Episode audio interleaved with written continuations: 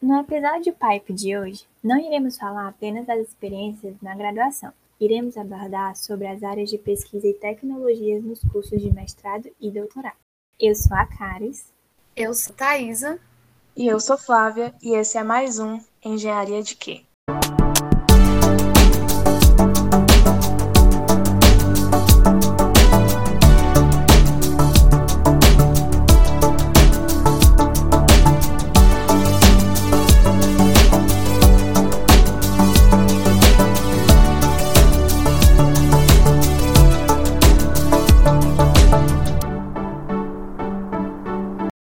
Convidada de hoje é o Ilhara Queiroz, doutorando em Ciência de Alimentos pela FEA Unicamp, sob orientação da doutora Glaucia Pastore. Sua pesquisa de doutorado foi vencedora do concurso Minha Pesquisa em Três Minutos, organizada pela Pró-Reitoria de Pós-Graduação da Unicamp. É mestre em Ciência de Alimentos pela Universidade Federal do Ceará. Durante sua graduação, estagiou dois anos na Embrapa Agroindústria Tropical e também foi monitora da disciplina de Aspectos Básicos do Processamento de Frutas Tropicais. Atualmente participou do programa de estágio de docência, onde ministrou aulas práticas na disciplina de Química de Alimentos 1 na FEA, Unicamp. Obrigada por aceitar participar desse projeto, Liliara. Então, para começar, você pode falar como foi o processo para escolher o curso de Engenharia de Alimentos? Oi, meninas. Primeiramente, eu gostaria de agradecer ao PAIP, é, o convite da professora Caliana e a vocês, né, pelo esse trabalho.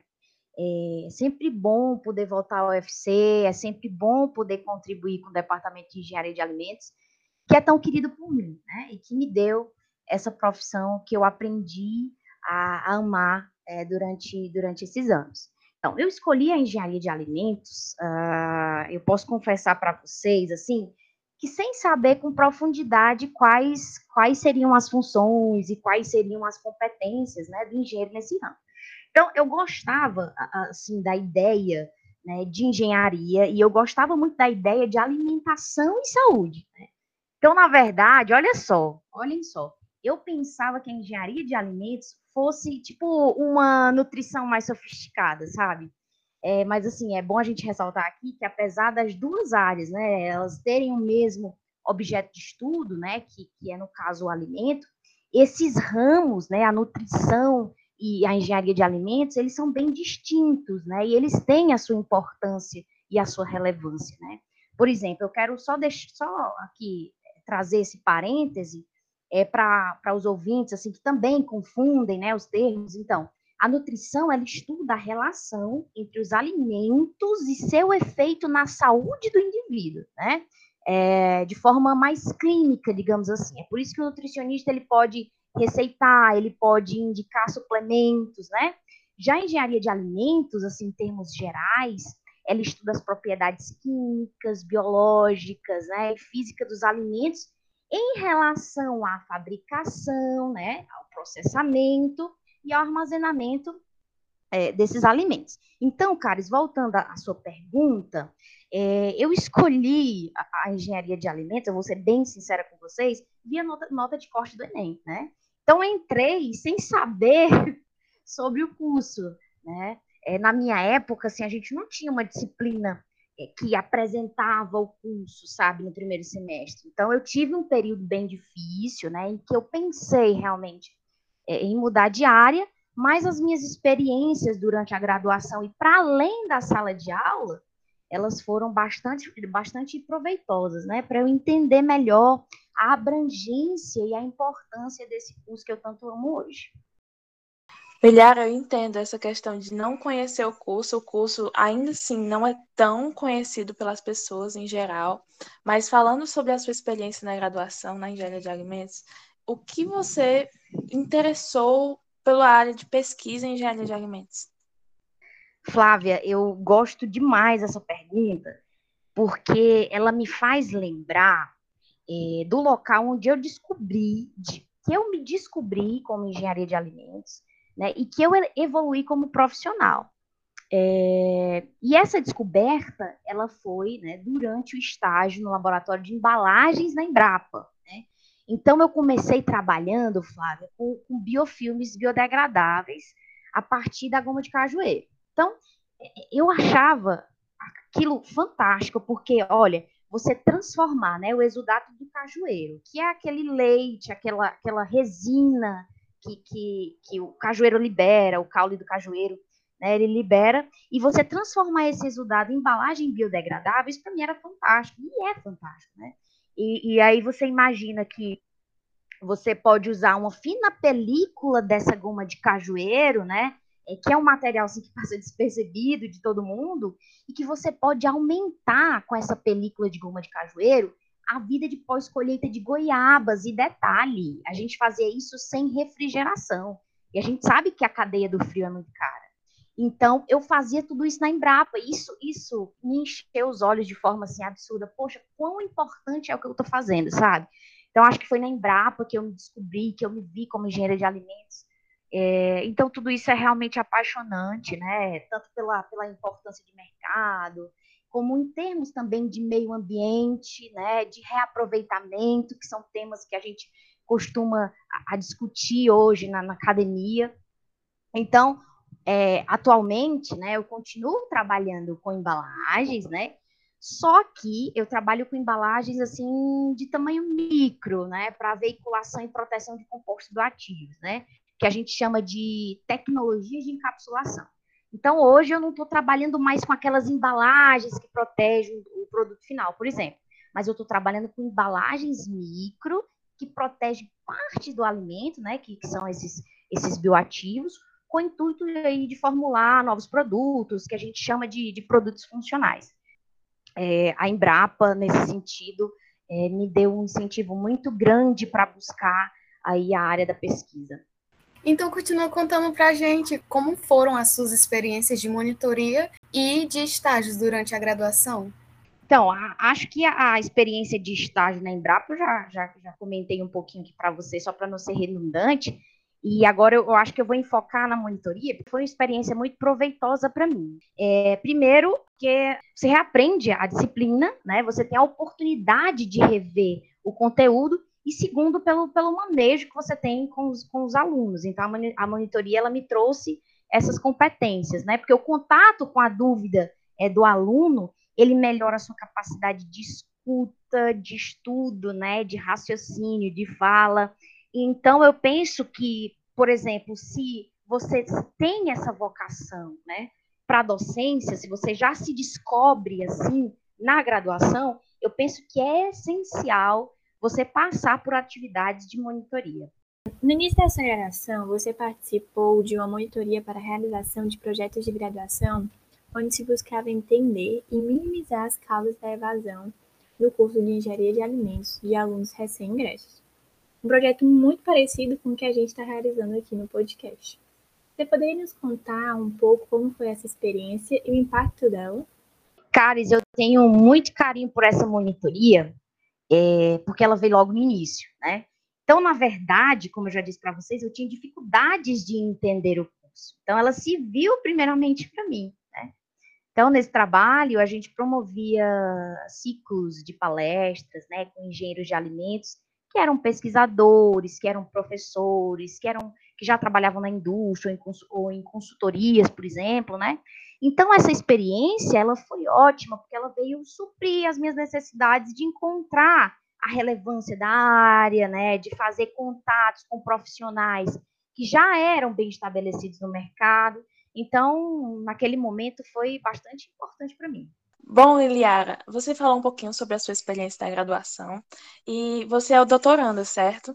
É a primeira vez que a gente recebe aqui no nosso projeto Pipe uma doutoranda e eu gostaria que você explicasse para a gente o que é ser um doutor em ciência de alimentos. Essa pergunta é muito boa, obrigada, Flávia. Então, o cientista de alimentos, ele, ele deve ter uma competência que eu diria multidisciplinar que vai envolver principalmente bioquímica, que vai envolver química, microbiologia, microbiologia e é claro que ele precisa entender né, dos processos aí que estão ligados à tecnologia de alimentos. Então, a, a, ciência de alimentos, e é, eu acho isso muito fantástico, é uma área que ela toca em outras áreas ah, correlatas, né, como a nutrição, como a farmácia. Então, o cientista de alimentos, ele é, ele é esse profissional capaz de fornecer o conhecimento científico, né, para que a gente chama de resolver problemas é, é, é, reais associados às facetas aí desse sistema alimentar, né?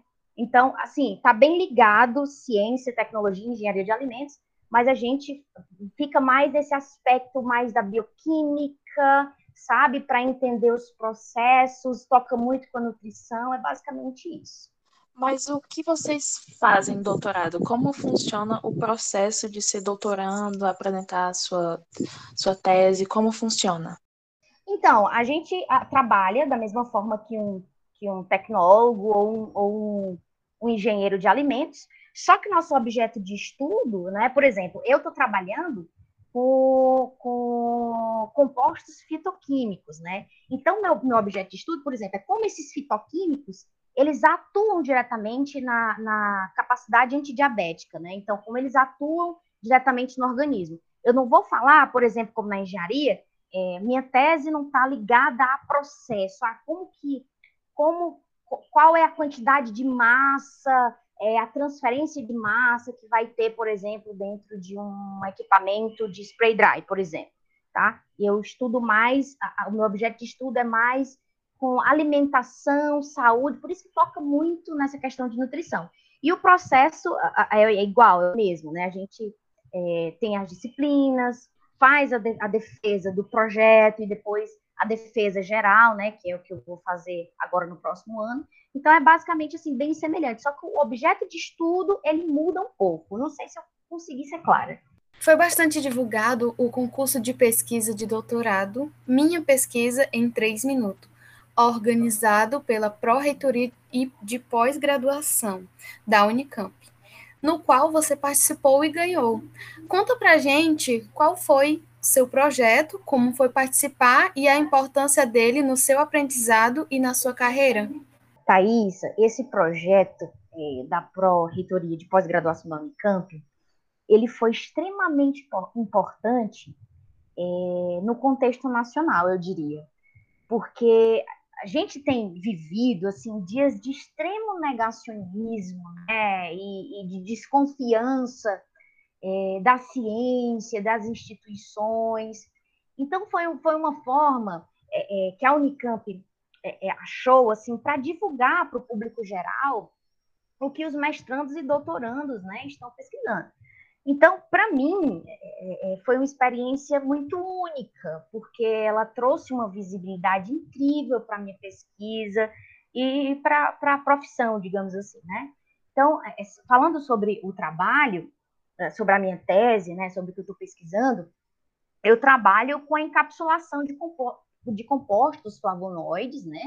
E eu busco otimizar o uso desse, desses compostos no combate à diabetes que é uma doença grave, né, que é uma doença crônica e que muito provavelmente a nossa geração, Thaís, ela terá nos próximos anos, tá?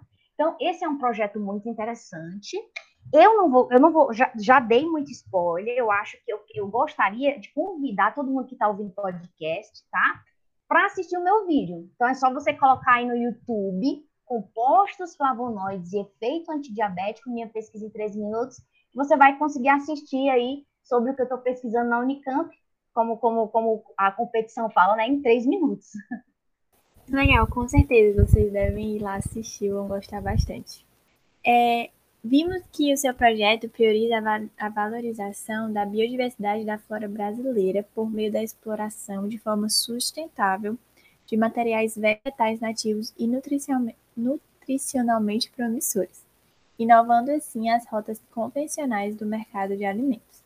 Você poderia nos contar um pouco mais sobre como é trabalhar com produtos nativos do nosso país e, que, e como a, a tecnologia ajuda nesse processo?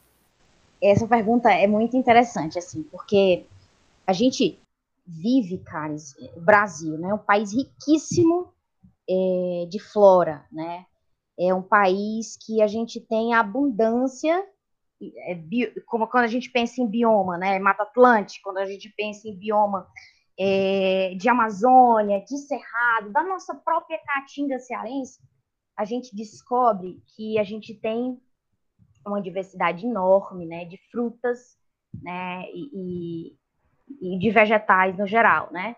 E então, para mim, é muito gratificante eu poder trabalhar com, com materiais que evidenciam o nosso potencial brasileiro. É, é interessante comentar sobre isso. Esse do, ano de, o ano de, 2001, de 2021, né, é o ano internacional é, considerado pela FAO, o ano internacional das frutas e verduras. Então, a gente até, eu já até dei algumas entrevistas falando e ressaltando sobre a importância da nossa flora. Por exemplo, no mestrado, eu trabalhei com a goma do cajueiro. E o caju, o caju, né, o cajueiro, enfim, é um ícone, né, do nosso Nordeste. E agora, no meu doutorado, eu estou trabalhando com uma fruta, que ela é rica desses compostos flavonoides, e que a gente a, a consegue essa fruta no bioma amazônico, né? Então, eu fico muito feliz de poder trazer essa valorização. É, eu acho que também é importante a gente falar aqui que, não, não sei se vocês já, já pesquisaram sobre isso, mas das 20 frutas mais consumidas pelo brasileiro, apenas três, três é, é, são nativas do Brasil, né? São realmente brasileiras. Então, eu acho que trabalhos assim que valorizam a, a, o, o, potencial do Brasil, né, em termos de sua, de sua flora, é, são, são muito bem-vindos e são muito interessantes e são muito bem vistos, né, é, por grupos de pesquisas uh, de fora do país. Miliara, eu queria que você falasse um pouquinho mais também sobre é, a tecnologia nesse processo, nossas pesquisas hoje, né? Como isso impacta é, de forma direta ou indireta. Você trabalha com tecnologia, né? Por exemplo, eu vou trabalhar com tecnologia de encapsulação. Eu vou extrair os compostos flavonoides, como eles são muito instáveis, a gente vai usar essa tecnologia de encapsulação, primeiro, para veicular os compostos no alimento, e segundo, a gente usa a tecnologia de encapsulação para poder aumentar a digestão no intestino, né? Para poder, é como a gente fala, de, de, de, de otimizar a liberação controlada no local específico, né? Que no caso da, da, dos flavonoides, a, a absorção máxima desses flavonoides é no intestino delgado, né? Então, nossa, a gente precisa dessa, dessa tecnologia de tantas outras para poder veicular né, esses compostos flavonoides e para a gente ter esse efeito aí pronunciado, é, que é o efeito antidiabético, né? William, você já participou do nosso podcast antes, no episódio 40, então se, você, se alguém tiver interesse de ouvir falar um pouco mais sobre esse episódio, que é falando sobre ciência, vocês podem conferir no episódio 40. E a minha pergunta é relacionada a isso. Nesse episódio, você falou do impacto da ciência é, na vida das pessoas comuns que não estão na academia, mas eu gostaria que você falasse agora da versão da doutoranda, como tem sido o impacto é, na sua vida de estudar, de ser doutoranda, como isso está impactando na sua vida pessoal, profissional? É, o, o doutorado, ele te faz crescer muito como profissional, mas também ele te faz crescer como, como pessoa, né?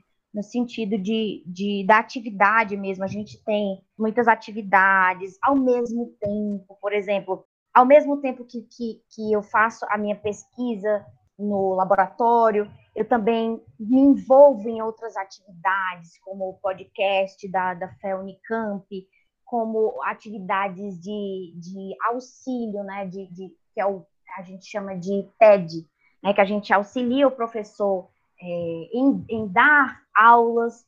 Então, para que você tenha tudo isso muito organizado, você tem que, se você não é organizado, você tem que desenvolver isso. Eu tenho uma tendência a não ser tão organizada, tá?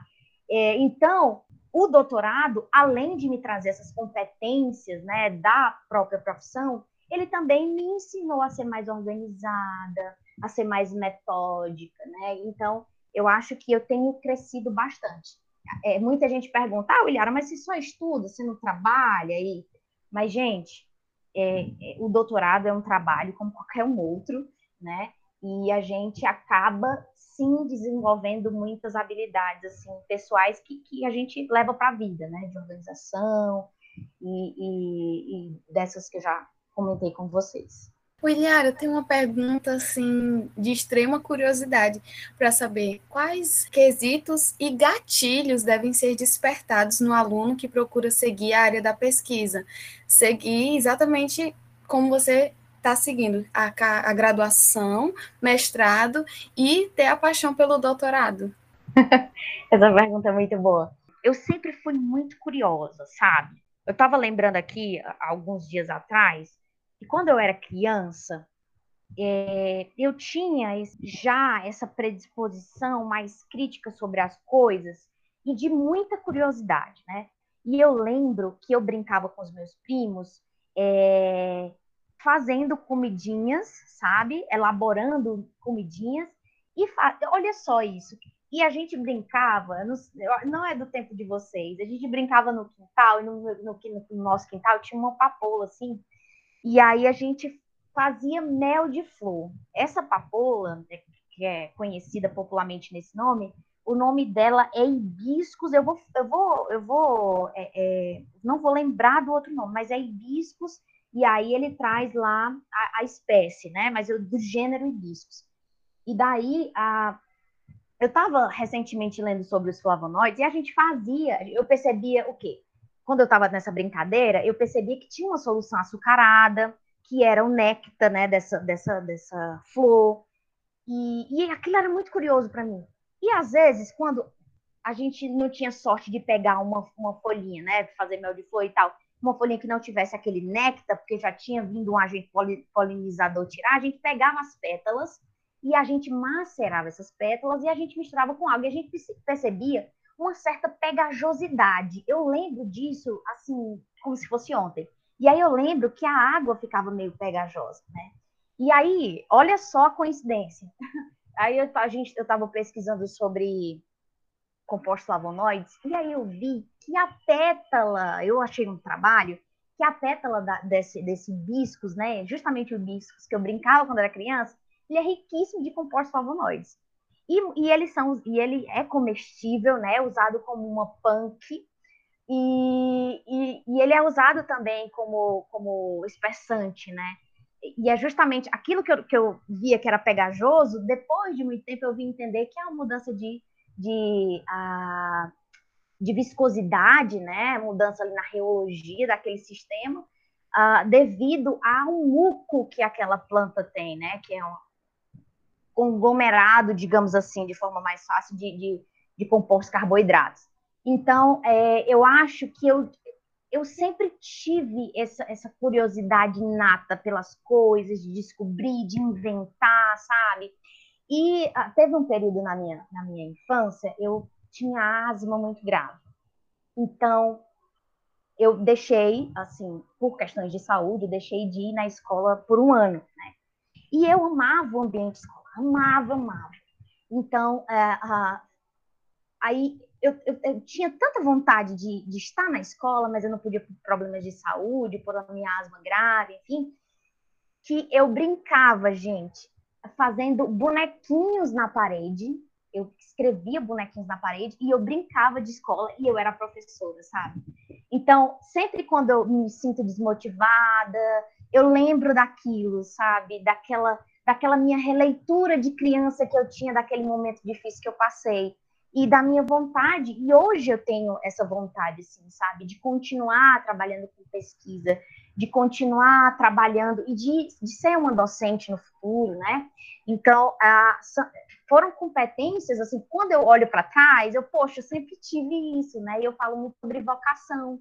A gente precisa ter vocação para seguir o que a gente segue, a gente precisa entender a nossa história, né? Então eu acho que isso fala muito alto hoje no meu coração e é por isso que eu venho seguindo, né? Eu, eu tive a oportunidade de ir para a indústria durante a graduação, quero frisar isso, mas assim eu sempre tive é, essa história muito forte de, de querer descobrir, querer desvendar, querer solucionar, sabe? E também de querer ensinar, né? E eu acho que também uma coisa importante é que as outras pessoas também conseguem ver esses, eu, eu diria, chamaria de, de dons, de capacidades, né, que já são natas.